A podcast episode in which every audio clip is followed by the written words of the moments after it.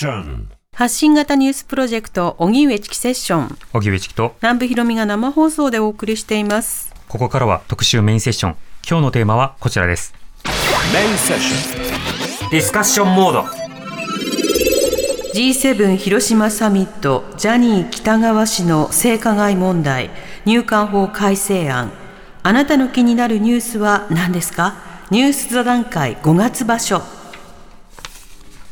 はい、入管難民法や G7 サミットなどさまざまな取材も今週行ったりしてきましたけれども、はいえ。えーあっという間に月末となりまして番組月末恒例企画のはい。ニュース座談会の時間です、はい。えーいろんな特集コーナーで扱いきれなかったものを扱ったけれども他の方の意見も聞いてみたいもの自分にも一言言わせてほしい、うん。そうした皆様からもさまざまなメールお待ちしております、まだ間に合います。うん。宛先 ss954 アットマーク tbs.co.jp までお待ちしてます。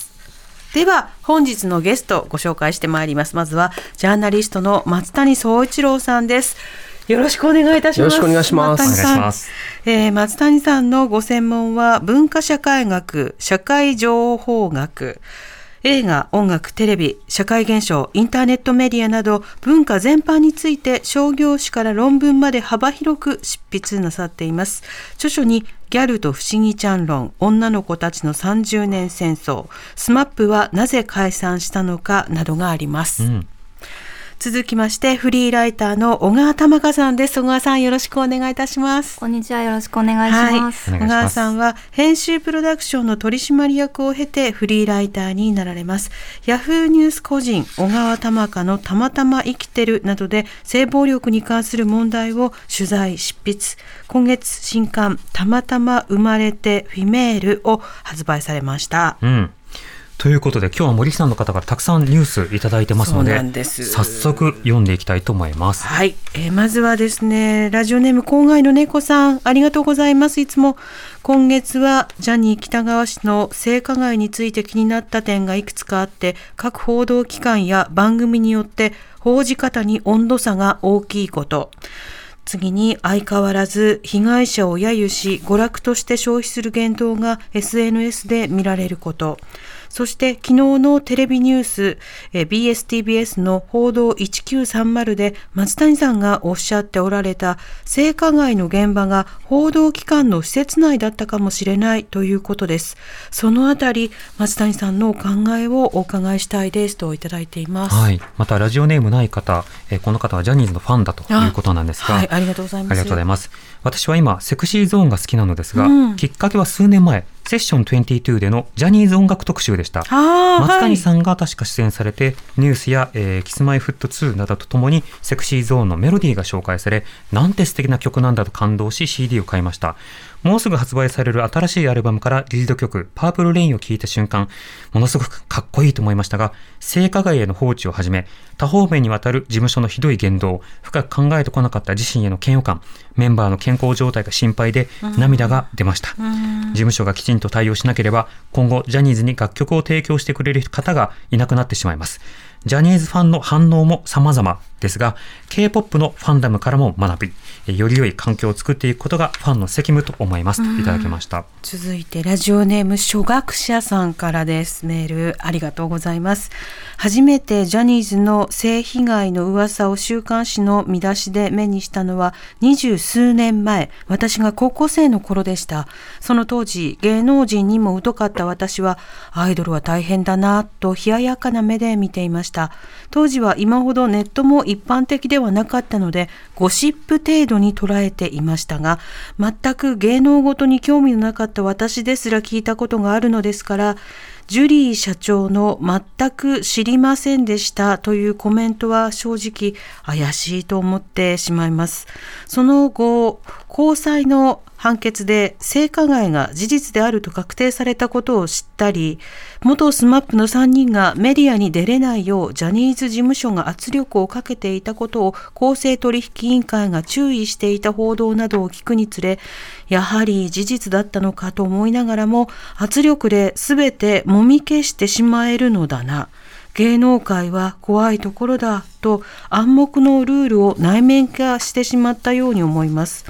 当の加害者はもう個人となってしまいましたが過去に報道を耳にしたことのある自分は今回の件を聞くたびに一視聴者の自分には何もできるわけがなかったという気持ちと社会全体で見て見ぬふりをしてきたのがここまで問題を深刻化させたのではないかという気持ちが入り混じり何とも言い表せない後ろめたさを感じていますといただいてます。はいたくさんのメールいただきました。ありがとうございます。ありがとうございます。まず松谷さん、あのこの皆さんからのメール、はい、そしてまあ本件についてまずはどういうふうにお感じになってますか？えー、どれからお答えした方がいいのかなということですけど、うん、まあ昨日の報道1930の話をした性加害の現場が法的機関の施設内だったかもしれないということなんですけれども、うん、まあ、平本淳也さんという方が、まあ、80年代にもですあ、えーと、にもですね声を上げられていて、うん、90年代かな、であうん。で90年代ですね。で、えーまあ、その方が取材を受けていて、あのえー、ジャニーズのレッスン上でジャニーさんが小学生ぐらいの子供に対して、まあ、なんか体を触っていたっていうようなことを、まあ、みんな見ていたはずだという証言をされていたんですね。うん、で平本さんがいらっしゃったのは80年代なんですけども、はい、えー、その時にジャニーズ事務所が、まあ、メインのレッスン上にしていたのはテレビ朝日の敷地内にある、えー、まあ、っていう話はですねこう、まあ、ファンとか、あるいはジャニーズのタレントがテレビとかで普通に話しているような昔話としてね、うん、えー、っていう話なんですね、うんうん、ですからそこがちょっとどこかっていうのは特定はできないけれども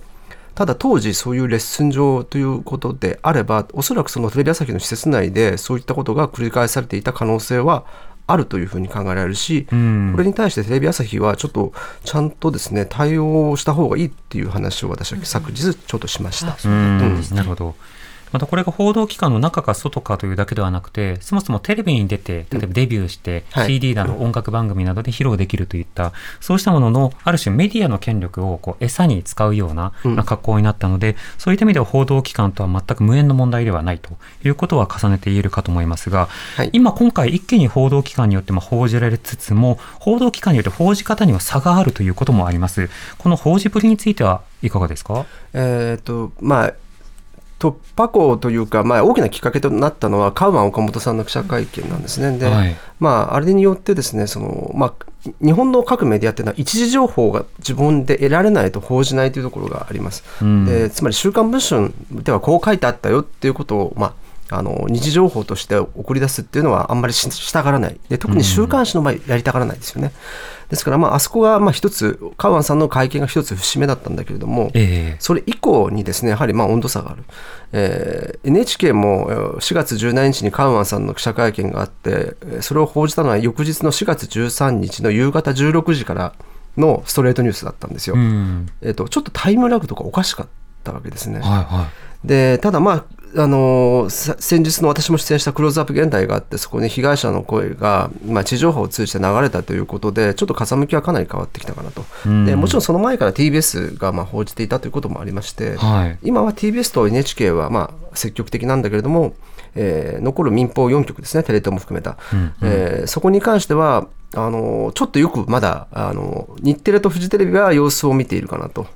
であで、えー、テレビ朝日は完全に腰が引けていて、でこの先ほどちょっと荻上さんがおっしゃったその、はい、えー、まあ、コンテンツとの兼ね合いですね。えーえー、っていうところで言えば私昨日も話したんですね。あの BSTBS で話したんだけれどもやっぱり「ミュージックステーション」テレビ朝日の「ミュージックステーション」と TBS の「カウントダウン TV で」その出演者のラインナップが、まあ、違うんですよ。はいはい、で、えー、TBS の「カウントダウン TV」っていうのはその、えー、ジャニーズが出ていても競合するようなグループを出演させるんです。例えば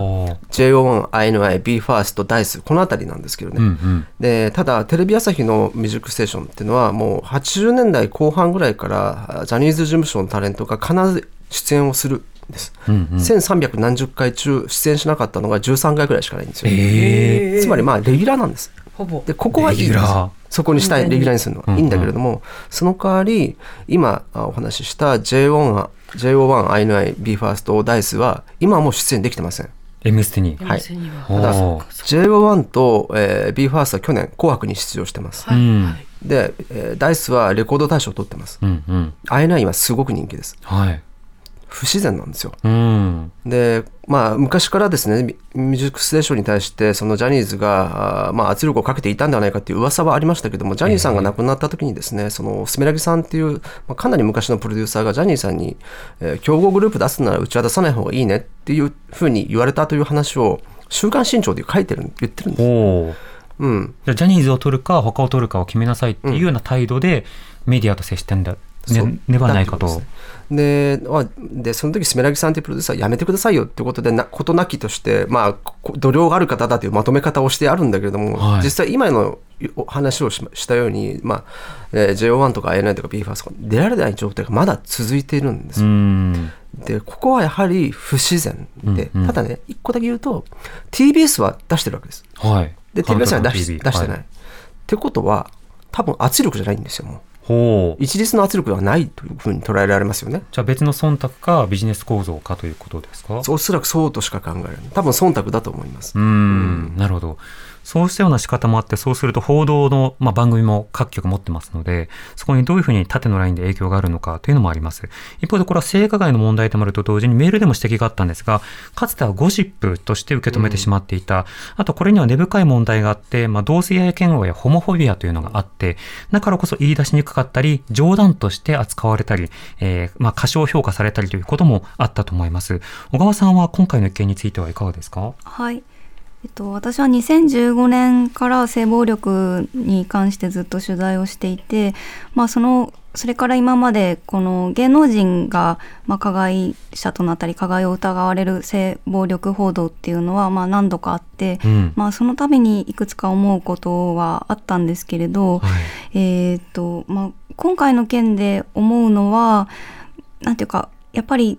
かなり今の状況で一つ被害者の人の、えー、コメントが連日誰かが言って流れるインタビューされるっていうのがもちろん被害者の声被害当事者の声を聞くっていうのは大切なことなんですけれども、はい、えー、それが何て言うか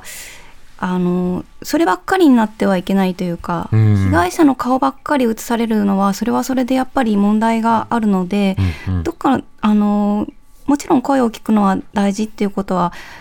大前提で彼らのケアももちろん大事だしそれから構造の問題に関して、まあ、報道がシフトいくしていくことは絶対に必要だろうなというふうに思っています。で、えーと、クローズアップ現代を見て、はい、あの NHK がこれ取り上げたのってやっぱりすごく大切なことだったなというふうに思うんですけど、あの中でその桑子さん桑子アナウンサーのがあのあのこれまで報じてこなかった自分たちに問題がありますっていうことをおっしゃってて、はい、もちろんその彼女があの番組の顔として出てるわけだからそれは正しいことだと思うんですけどでも一方で別に桑子さんがそれをやってきたわけではないわけだから、はい、本当ならその NHK のもっと中の人がそこで出たっていいはずだったのではとちょっと思いました。うん。なるほど、そこは内部の検証の末に、えー、担当の人が表に出てくるというようなことも必要になるわけですね。今の話ですと一つはそのフラッシュバックの危険性なども含めて、あのまあ、様々なアナウンスというものがメディアに配慮されてないのではないかということと、当事者を表に出すと、これ、どういったジェンダーの方が出るにせよ、その方に対するジャッジメントが始まるんですよね。例えば、そのジャニーズの方が、まあ、表に出た。で、それが元の方とかだったら、そのファンのクラスターの中でもいろんな反応する方がいるんですけど、攻撃的な方は、辞めた方は黙ればいいとか、売れなかったから腹いせをしてるんだろうとか、これまで、まあ、女性の性暴力被害者に向けられてきたような言葉と全く同じような言葉が、あの、今回声を上げた方にも出てきている。加えて、今デビューしている方々は、全員そうした目にあったのか、みたいな格好で、名乗り上げろ、カミングアウトしろ、みたいな、そうしたそのこと、二次加害やさらなる加害というのもある。松谷さん、この点はどうですか？えっと、今回のケースっていうのはですね、その、まあ、海外で起きてきた、えー、性暴力の問題とちょっと異なるのは被害者が非常に限定されているわけですね、まあ、ジャニーズに所属をしているっていうことがハリウッドのワインスタインが幅広くっていうことではなくて、ね、限定、うん、あなるほど。でそこで被害者をまあ、声を上げた被害者を救済しながらも同時に現役の活躍しているタレントを、まあ、守らなければいけないっていう2つの、えー、課題があるんですね。でこれを両立しなければいけない、ただこれを領出するのって実は結構難しいんですよ。つまりジャニーズがなぜここまでそのはっきりと被害を認めたがらないかっていうと、えー、彼らの思惑としてはですね、えー、被害者の被害を認めてしまうとつまり現役の人たちも被害に遭ってるんじゃないかっていうことを認めてしまうからなんです。だからなかなかああいう表現をしてしまうところもある。えーだからここはねすごく難しいんだけどただ一つねやはり思ったのは私もそのえーとまあ、ファンの人たちの署名活動の記者会見を行った時に高田さんという方がですね、えー、あのえーまあ、被害に遭われたことっていうのは恥ずかしいことではないと、うん、でそれは加害をした人が悪いんだって恥ずかしいことではない。でつまりその被害に遭ったっていうことに対して偏見を向ける方がダメでしょ、うん、っていうことを言っていてでそれは確かにその通りだと思ってるんですよ、うん、だからまああの二次加害といってその被害に遭ったことが恥ずかしい恥ずかしい悪いことだみたいな感じで見ちゃうこともやっぱり良くないだろうから、まあ、そこを、まあ、ただねもちろん人気商売で芸能人でイメージが大切だっていうところもあってその性の話自体をアイドルっていうのあるからね、えー、そういうのをまあ性の話自体をもうとにかくずっと言わないのがアイドルじゃないですか。うん、っていうこともあるから、まあ、そこのバランスはすごく難しいんだけれどもあのただやっぱり一番は被害者を救済すること。でしかもそれはまだ現役で活躍しているかもしれない人たちの被害者被害も含めて救済をすることっていうのがやっぱり第一目的で。で、まあ、さっきねあのジャニーズ事務所も発表があって。はい。新たにその記者会見がありまして、まあ、その中でさまざまな発表がありましたが、はい、まずは先ほど被害を告発した元ジャニーズジュニアの橋田康さん、えその会見で訴えを起こしてますので、え主張を聞いてください。私はどこかの党の支持者ではなく超党派でこの問題に取り組んでもらいたいと思っています。もちろん私の声だけでは変えられないと思っています。たくさんの人に一緒に考えてもらいたいです。実名顔出しで声を上げている方々は他にもいて、それぞれ考え方は違うかもしれませんが、今回、この法改正に関して私の提案として、私、橋田康と、カウ岡本さん、日本木秋正さん、志賀康信さんが発起人となり、署名を集めたいと考えております。政治家の皆さんに私たち当事者だけではなく、ご賛同くださった皆さんの声が届き、法改正へとつながってくれることを強く望みます。はい、性暴力、性加害、児童虐待などについて法規制、法改正をしてほしいというようなことを訴えていました。うんはい、このような動きは松谷さんいかがですか？えー、っとですね、これはもうややられてしかるべきで、今日橋田さんがあのおっしゃられていたのは、児童虐待防止法のえーまあ、加害行為をする対象をですね、えー、親以外にも広げてくださいと、うん、例えばそれはあの芸能プロダクションの人たちももちろんですけども、えー、えー、まあ、例えば部活の先生であるとかあ塾の先生であるとかそういったところまで広げないと、うん、えー、むしろその親よりもそっちの方が被害が多いでしょうっていうことをまあおっしゃられていたのがすごく印象的でしたね。うんうん、勾配があるところに広げていかないと、ね、そうですね。そしてさまざ、まな署名活動を行っていくよという一方で、今日ジャニーズ事務所がプレスリリースを出したんですか、松谷さん。ね、はい、さっきなので、はい、ちょっとまあ読み込む時間もあんまりなかったんですけど、えー、えー、ポイントはですね、えー、3つですね、心のケアの相談窓口の開設、外部専門家による再発防止特別チームの設置、そして社外取締役についてのお知らせということで。す。まあ、一定程度第三者性を交えましたよ、これからやっていきますよという、まあ、そうしたリリースですね。そうですね。あの先ほども橋田さんが自分たちが4人がですね窓口となってジャニーズ事務所に話を持っていくという話をしてましたけれども、うん、えー、まあ本当にそれとたまたまだと思いますけど前後してジャニーズもまあ相談窓口を設置して、そこはまあ外部性が担保されてますよという話はしてますね。であとは再発防止特別チームということですけれども、まああのこれはまあガバナンスをはじめとして、まあいろいろな社内の実関係を確認すると。うん、まあ第三者機関、第三者あの機関という話をまあ私も含めて多くの人が言ってましたが、えー、えー、第三者委員会ではないけれども、まあそれに類するようなことをやると。うん。うん。だからまあちょっとね、ここがあの、なんていうのかな、あの、まあ、彼らの思惑っていうのは見えるところで、えー、つまりね、第三者委員会を彼らが設置したがらなかったっていうのは、え自分たちのタレントに、なんていうのかな、あの、第三者委員会が調査してほしくないと。それによってまた、あの、被害があるだろうということをまあ、彼らは想定をしていたんですよね。うんだからまあ新たな被害の発見というものがそこから出てくるのではないかと。うん、だから今回のやつだと、その心のケアの相談窓口の解説を、これは最初はね、えーと、外部だけ、対象者だけにっていう形だったんですけども、うん、これ多分ね、えっと、ジャニーズ事務所の所属経験者を対象だから全部なんですね。多分現役も含めてということなので、えー、そこに対しての窓口と、あとはまあ、社内のガバ,、まあ、ガバナンス等に関しての整理っていうことだから、うんと文面だけ見れば、我々がその期待をしていた第三者委員会に近しいことの機能は、ここでは果たしているのかなっていうふうにちょっとまだこれリリース出てからね、あの1時間も経ってないぐらいなので、今の段階では私はそうちょっとそうですね。読みますね。小川さんはこの法規制、法改正をさらに求めたいという動きを始めますよという、こういったものについてはいかがですか？はい。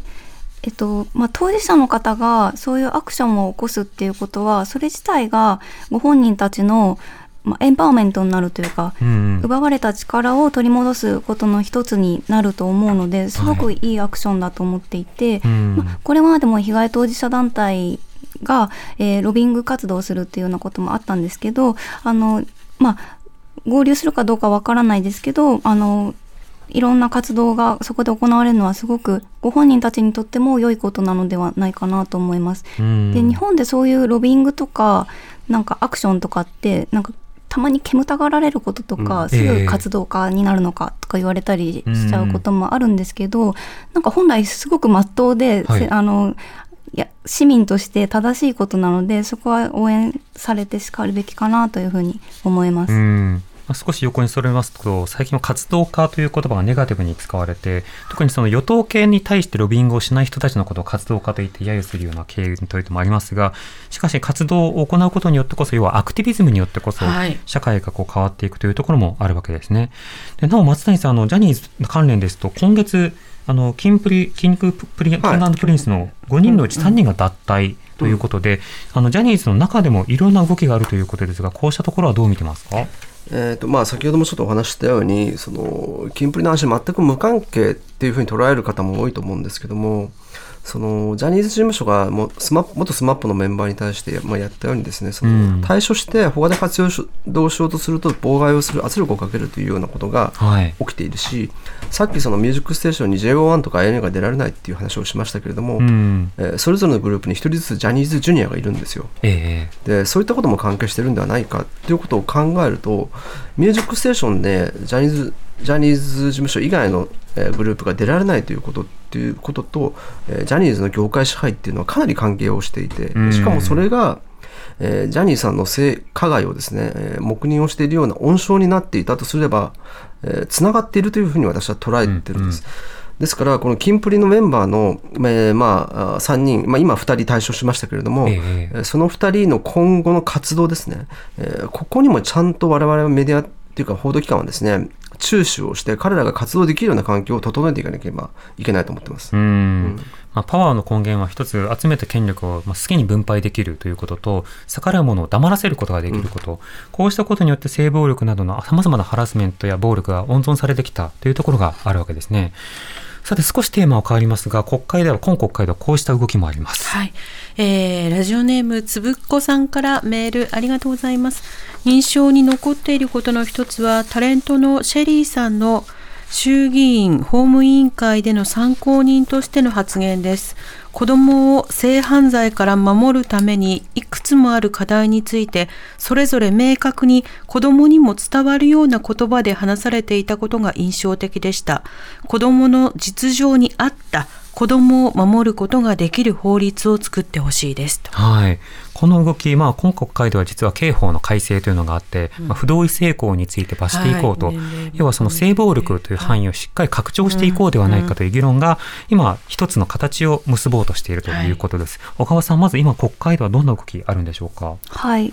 えーと、国会で、えー、2017年にあの性犯罪の刑法が110年ぶりに大幅に改正されるっていうことがあって、うん、その時に、まあえー、今回だけで足りるかどうかわからないからやっぱり見直し検討しようっていうあの付帯決議がつきまして、うん、でそこから2020年から新たにまた改正の検討がされてであの改正案ができて今回国会をでしあの審議中っていうことになるんですけど、うん、でチェリーさん本当に参考人国会に参考人と呼ばれてで呼ばれて質疑されてて本当になんか素晴らしい分かりやすい言葉で話してくださってて不同意性交について、 No Means No と言われてるけれどもあの世界ではすでに Yes Means Yes ですよっていうこととか、うん、本当にそのその場その場を見渡してあのまあシェリさんのもとに届いたお便りの中に男性の議員さんばかりで決めているっていうようなお便りがあったらしくてそんなことないですよねってこう見渡してあれっていうような場面があったりとかその通りかもしれない。すごくあのいい良い良かったなシェリーさん話されてくれてよかったなと思います。ですごく身のある議論もされていたなと思って、えー、で今回その不同意性交っていうところと性交同意年齢の引き上げっていうところに注目が集まりやすいんですけれども、はい、それ以外にも本当にいろんな撮影罪、うん、まあ、いわゆる盗撮を取り締まるものである撮影罪のこととか、はいあと配偶者間でも強制性交、強制わいさつ罪が成り立つんですよっていうことが明文化される点ですとか、うん、あとまあジャニーズの話にも絡んでくると思うんですけど、まあ、怪獣罪性的グルーミング罪と呼ばれる、うんうん、まあ、子供を性的な目的で会うことを要求するっていうようなことが含まれるグルーミング罪っていうのができることですとかかなり、えー、あのいろんな点でそれぞれ一つ一つがあの大事な、うん、あのものなのでこれあの皆さんぜひいろいろ知っていただきたいなというふうに思います。すね、今後その学校などで学ぶようなそれこそ性に関するような議論そうしたものの根幹に関わるようなものが刑法の方から動いた、まあ、当然あのまだまだ学校教育の性教育自体が遅れているところがあるのであれなんですけど法律に書かれていることを教えられないというのはちょっとおかしな話なので本当そうです、ね、うん、そこはあのしっかりと教科書をアップデートしてほしいですよね。うん。はいうん、また加えてこういった性性行同意年齢であるとか、それから不同意性交等罪、そして、まあ、あの撮影罪などについて、まあ、いろんな議論があったわけですが、これ、与党の議論というのは、小川さん、スムーズにいったのか、それとも与党内でも反対派とか、まあ、自称慎重派のような人たちはいたんでしょうか？えっと、質疑の中ではやっぱりその、まあ、不同意性交っていうものについて後から言われるんではないですか？あの後からまあ同意じゃなかったって言われるようなこともあるんじゃないですか？そこでどう確かめたらいいんですか？みたいなことをおっしゃってる議員さんもいたかなと思う思うんですけれども、うん、まあそういうところも刑法学者の方とかがあの答えてらっしゃったり法務省の方とかも、うんうん、今回のその改正っていうのは、まあ、不同意性交っていう名前になりそうなわけなんですけれどもあの後から同意があったって言えばあのそれでじゃあ罰せられますっていうそんな簡単なものではもちろんなくって、うん、いくつかの8項目こういうものについてあのそれが行われた場合っていうふうに規定されてるわけですから、えー、あのこれまでの刑法よりもあのこれまでの刑法暴行脅迫が行われたらっていうで運用によってかなりばらつきがあるっていうのを指摘されてたからこそ、うん、じゃあもっと細かく決めましょうっていうことになってるので、えー、あの議論の経緯を見ていけばそんなその不同意性交っていう名前がついたからって同意がない即アウトっていうことではないっていうのは分かると思うので、うん、そこはあのなんていうか結構ネット上とかだとかなり誤解とかいろいろあるので、うん、経緯とそして要件を見てほしいところがありますよね。はい、そう、ね。はい、そうしたさまざまな国会の動き、他にもいろんな論点があります。発信型ニュースプロジェクト。TBS ラディオ905-954おぎゅうえちきセッション荻上チキセッション今日の特集メインセッションテーマはニュース座談会5月場所あなたの気になったニュース何ですか？スタジオには、えー、ゲストでジャーナリストの松谷総一郎さん、そしてライターの小川玉香さんをお迎えしています。お二人とも引き続きよろしくお願いします。よろしくお願いします。お願いします。では、たくさんメールいただいているのでご紹介していきたいと思います。ラジオネームスイミーさんからいただいたメール。私が今月のニュースで気になったのは G7 広島サミットの首脳声明文です。現実的で実践的で責任あるアプローチによる核兵器のない世界の実現へ向けたコミットメントとありました。これはまだこのまま核保有の現状は維持しますと言っているのだと思いました。サーロー節子さんは自国の核兵器は肯定し対立する国の核兵器を非難するばかりの発言を被爆地からするのは許されないと批判していました私はこのサーローさんの言葉とチキさんの取材された広島の被爆者の方々のお話そして広島の慰霊碑安らかに眠ってください過ちは繰り返しませぬからの文言が重なってきて胸に刺さっています。はい。えー、それからうどん久兵衛さんありがとうございます。ありがとうございます。こんにちは。こんにちは。こんにちは。先の広島サミットの結果を個別ではなくて総合的に見ると、いささか人権についての協議が足りなかった気がします。ある政府関係者が出来栄えを100点以上と評したいという話を聞きましたが、それはどうかと。これを衆院解散への武器にしようとするのも変です。噂はされてますけどもね。さらに変なのは、人権について国を越えての協議中にもかかわらず、どなたのことかは伏せますが、その方とご家族をめくる一連の件について普通に報じているメディアにも恐怖感を抱きましたといただきました。ラジオネームアイコンさん、ありがとうございます。私が今月最も気になったニュースは、現在の参議院で審議されている入管法改定のニュースです。数の力であっさり衆議院は通過してしまい、もうダメだという気持ちになっていましたが、参議院で審議され、新たな参考人招致により、こんなめちゃくちゃな根拠で人の命に関わる法律作るべきではないという気持ちがより一層強くなりました。デモに行った際に、指宿昭一弁護士が、諦めるのはまだ早い、声を上げ続ければ廃案にできるという言葉に、私も強く共感して、参議院の法務委員会の議員さんにファックスを送ったりデモに参加しています。この法案に関してなんとなく大きな山が少しずつ動き出している気がするのは私だけでしょうか？といただいてます。はい、えー、ラジオネームロマンスのカニカマさん、ありがとうございます。ありがとうございます。えー、特に気になるのは参議院で本格審議入りしている入管法改定案です。うん、柳瀬難民認定参与員に審査が偏っているというニュースがありました。はい、単純計算だと難民申請1件の審査に10分から15分ほどしか時間をかけていないとか、それってほとんどサインするだけの流れ作業では政府の答弁では日本の役に立つ人日本のためになる人だけ在留を許可するというニュアンスが受け取られます。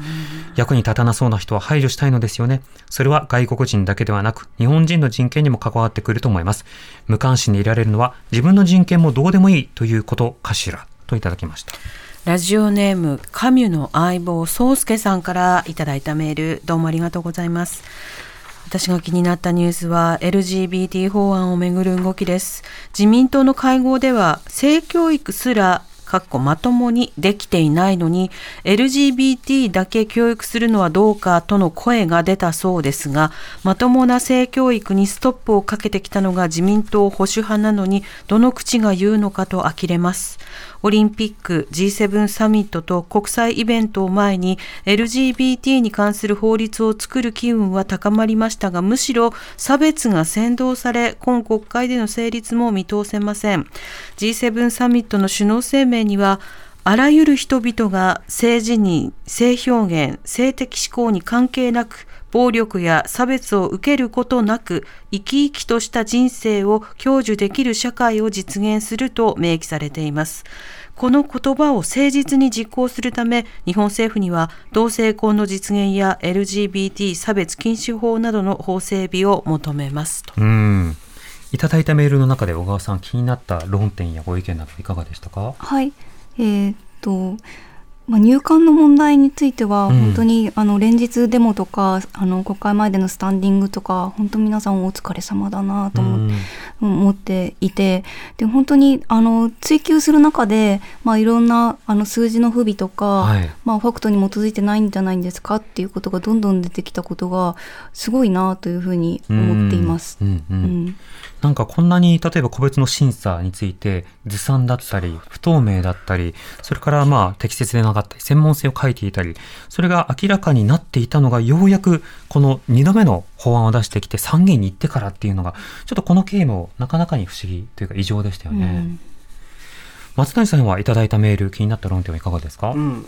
私はやっぱり G7 広島サミットですね、うん、あの私も広島出身でまあ、平和公園があの僕の高校近くでしたけども、うん。そうでしたか。そうですよ。そうでしたかね。そうですよって言われるのは言われたわけじゃないからね。そうだからまああの本当はねあのちょっとこの忙しくなければ広島でちょっと取材をしたりとか行ってみようかなと思っていたんですけど。はふるさとい。でも多分普段見てる広島とは全く違う、要はその道路が完全に封鎖されて、うん。うん。広島のあの辺りって道路広いじゃないですか。そうですね。あれがまるっと封鎖されて、うん。で例えば、まあ、鉄道路上